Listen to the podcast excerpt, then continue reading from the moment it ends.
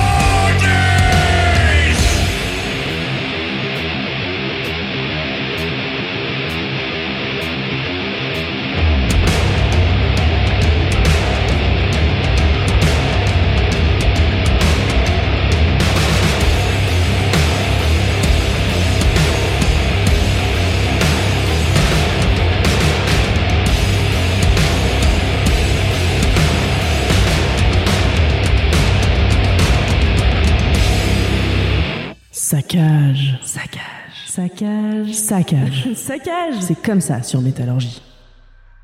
On continue notre sélection avec le Stoner Doom de Stone of Grey qui, s'il n'a pas inventé l'eau chaude, aura bien pris le soin d'en faire des caisses en nous assommant avec cette rythmique redondante et résonante qui fonctionne à merveille.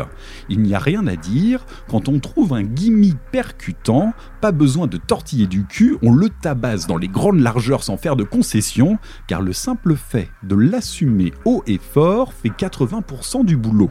Il ne reste plus qu'à gratiner autour en évitant la faute de goût et le tour est joué. Et franchement, le dernier album Outer World de la formation du Colorado en est le parfait exemple, et en particulier ce titre, Lucifer Smiled, qui est droit dans ses pompes, académique sur 20 et qui va droit au but. Qu'on se mettre la dose, c'est aussi maîtriser les bases. On va maintenant se tourner vers un groupe que j'affectionne particulièrement et que vous connaissez probablement déjà. Il s'agit du très grand, grand Magus. Je ne vais pas vous faire la présentation détaillée, mais dans les grandes lignes, c'est un groupe issu de l'école Rise Above de la grande époque et issu de la promotion Heavy Metal. Le chanteur J.B. Christopherson est un ancien chanteur de Spiritual Beggars également, et ce groupe appartient à la scène suédoise de Stockholm. Perso, c'est vraiment un de mes groupes de référence, et même si les derniers albums sont un poil décevants, la discographie jusqu'à The Hunt compris est vraiment une merveille. Alors en la matière, d'en faire des caisses, les Suédois savent y faire et j'ai choisi d'en prendre pour exemple le titre Hammer of the North pour son cœur entêtant que vous devez connaître absolument par cœur si vous avez la chance d'aller les voir en live. Et ce pour deux raisons. La première, c'est parce qu'il serait triste de passer à côté d'un tel moment de communion avec le groupe et également avec le public. Et la seconde, c'est qu'il y a fort à parier que même une fois le concert terminé, ce cœur continuera un bon moment. Ceux qui étaient à leur dernier passage au Hellfest verront très bien de quoi je parle. Ce titre est issu de l'album également nommé Hammer of the North, premier opus après avoir quitté Rise Above et seul signé chez Roadrunner Records avant d'arriver chez Nuclear Blast. Alors sans plus de détails, c'est à toi grand mage, fais ton œuvre et surtout, mets-en partout.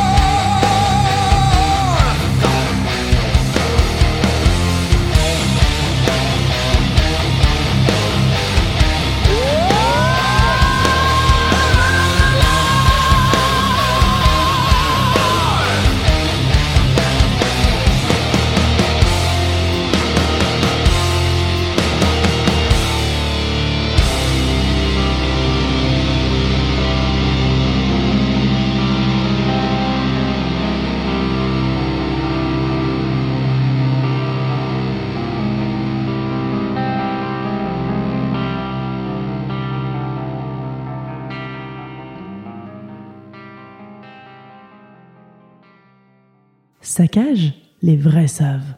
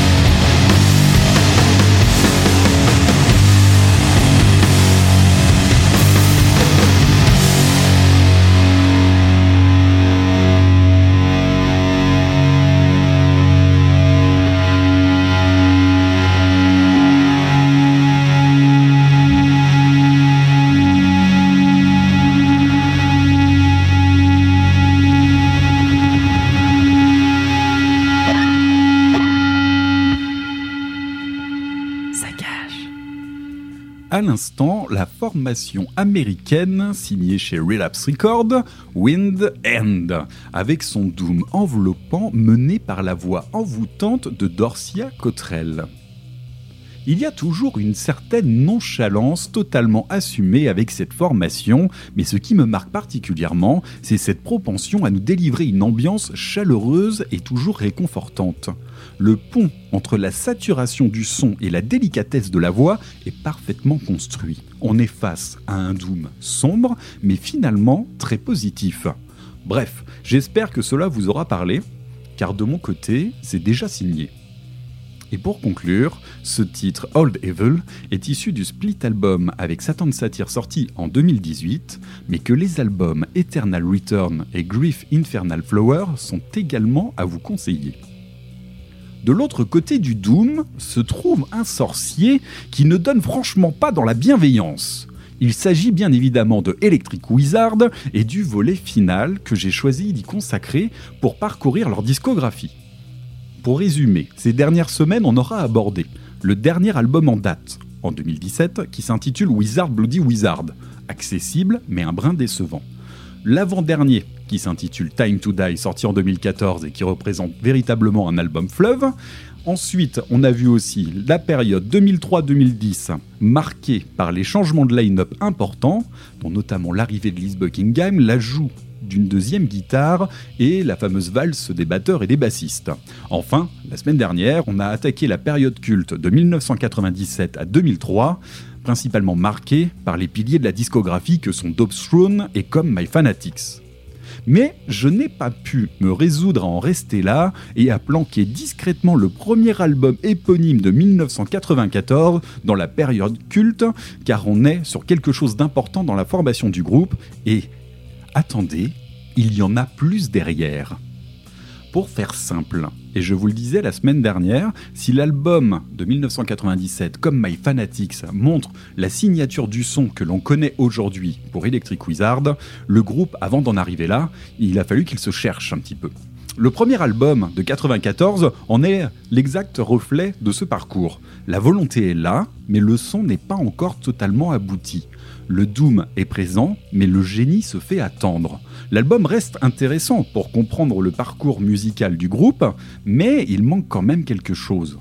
Alors je vous laisserai le soin de vous faire votre propre avis sur la question et d'aller écouter cet album si vous voulez pousser un petit peu plus la réflexion. Car si le nom d'Electric Wizard est posé en 1993, il faut bien prendre en compte que les origines du groupe proviennent de beaucoup plus loin. À ce titre, et au-delà du premier album de 94, je vous conseille également de parcourir la compilation Pré-Electric Wizard qui reprend les démos des différents projets précurseurs. Car oui, il y en a eu plusieurs, et on retiendra surtout entre 1989 et 91, le groupe Lord of Putrefaction, qui nous délivre un son brut et dégueulasse, plus proche du death metal que du doom, avec un côté particulièrement plaintif. Les productions sont un brin hasardeuses, mais le témoignage, lui, est toujours bien présent. La production est un brin hasardeuse, mais le témoignage sans équivoque. Ensuite, on a entre 1992 et 93 la formation sous un autre nom, Thy Grief Eternal, avec toujours ce côté orienté death, mais avec un aspect doom qui commence à s'approcher, avec des rythmiques beaucoup plus lentes et épurées, les choses commencent à se mettre en place. Enfin, en 1993, la formation prend le nom de Eternal. Et là, on va vraiment découvrir les véritables prémices du Electric Wizard que l'on connaît aujourd'hui avec un véritable aspect Doom. Je vous conseille particulièrement l'écoute de la démo Lucifer's Children et de ces quatre titres qui posent définitivement les bases du parcours de la légende. Et personnellement, c'est surtout un des premiers vinyles que je me suis acheté un peu par hasard d'ailleurs, mais à ce jour, c'est certainement un de ceux qui a le plus tourné sur ma platine. Alors on va s'arrêter là sur cette partie du parcours d'Electric Wizard, mais retenez surtout que si vous avez envie de creuser l'histoire de groupe, de découvrir ces différents visages avant de devenir le monstre que l'on connaît aujourd'hui, la période 1988 à 1995 est là pour ça. J'ajouterai également que si toute la discographie que je vous ai présentée ces dernières semaines ne vous suffit pas, et on peut aisément le comprendre, il y a un point que j'ai volontairement occulté par souci de concision, c'est celui des EP, des singles et des split albums. Je ne vais pas rentrer dans les détails et je ne vais pas en dire plus, mais soyez assurés qu'il y a de quoi faire avec une grosse douzaine de références. Enfin bref, on clôture ce tour d'horizon sur Electric Wizard avec un extrait de Lucifer Child du groupe pré-wizardien Eternal datant de 1993 avec une inévitable et indispensable cover de Black Sabbath, j'ai nommé Electric Funeral.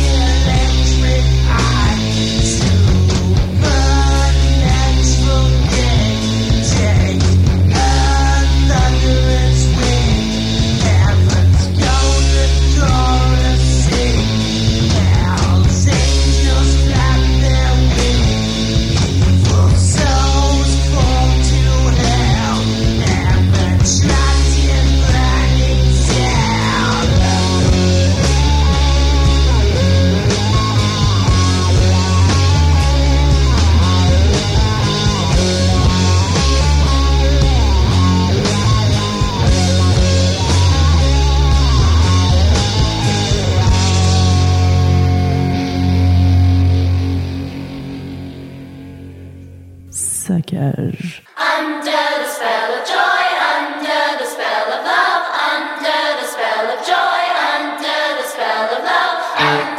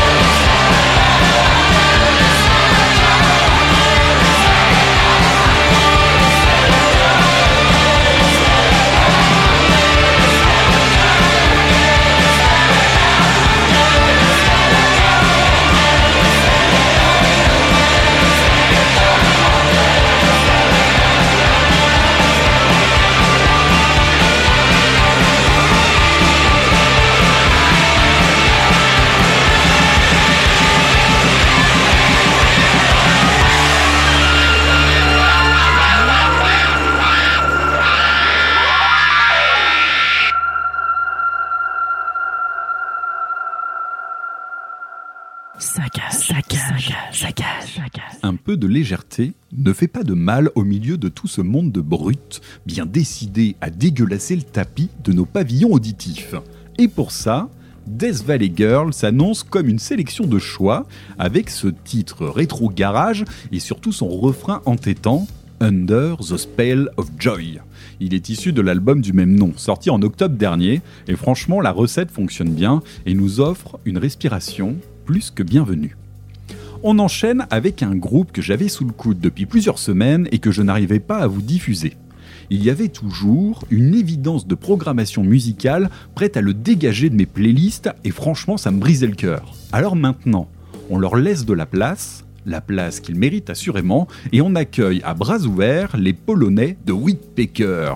Car en matière de mettre la dose, ils savent y faire, mais pas comme des bourrins bas du front sans vergogne. Non, ici, on fait les choses bien et on agit de manière subtile.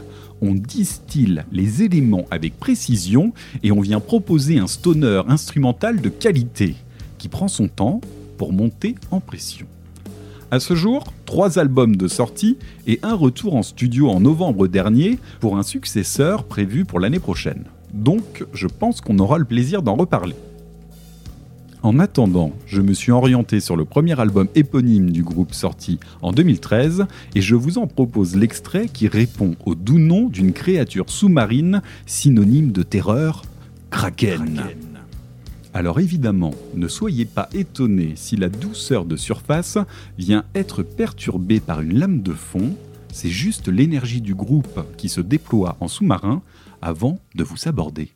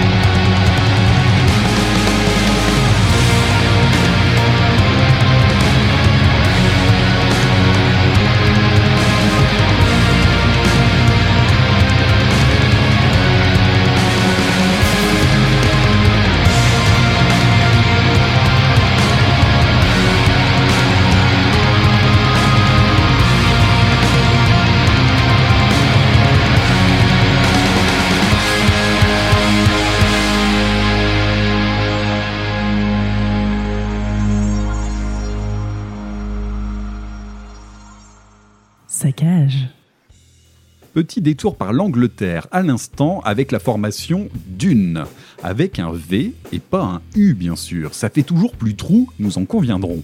Ce titre, Blade and Carapace, est issu de leur dernier EP en date, Omega Severer, qui est sorti en novembre dernier. Et je vous conseille vraiment ce groupe si vous êtes amateur de Mastodon par exemple.